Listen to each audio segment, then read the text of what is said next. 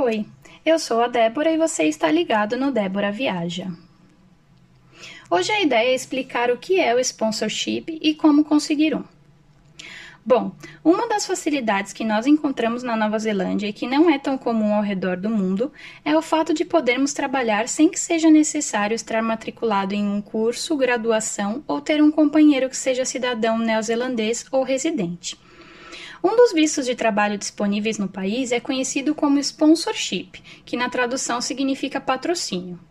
O sponsor é oferecido por uma pessoa que está com uma vaga disponível e quer contratar um estrangeiro.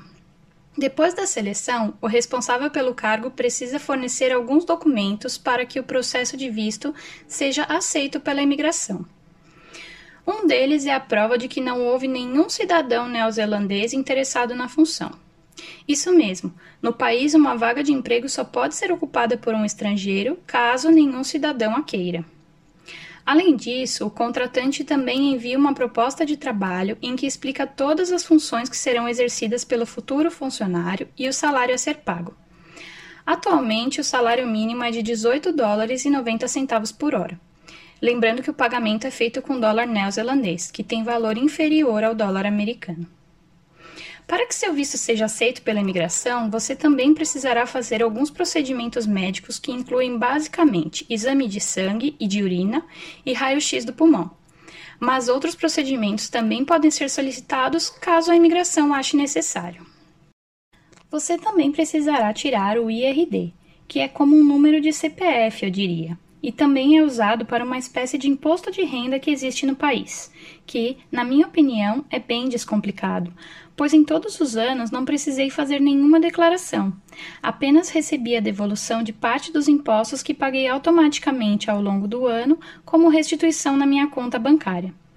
Segundo a lei, quem tem esse tipo de visto trabalha no mínimo 30 horas por semana, que devem ser pagas mesmo que por solicitação do patrão o empregado trabalhe menos mas a quantidade de trabalho pode variar quando em comum acordo.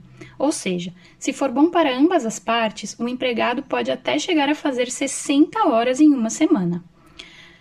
Um ponto importante que precisamos citar é que o sponsorship é um visto limitado, ou seja, com ele você apenas pode trabalhar para o empregador que te ofereceu a vaga, não sendo possível fazer horas para, as, para outras empresas ou trabalhar por conta vendendo algo, por exemplo.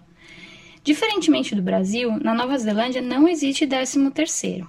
Porém, a cada dia trabalhado, você vai acumulando um saldo que você recebe quando sai da empresa ou quando negocia suas férias com seu chefe. No país também não é necessário ficar um ano na empresa para poder tirar férias. Tudo é bastante flexível e negociável.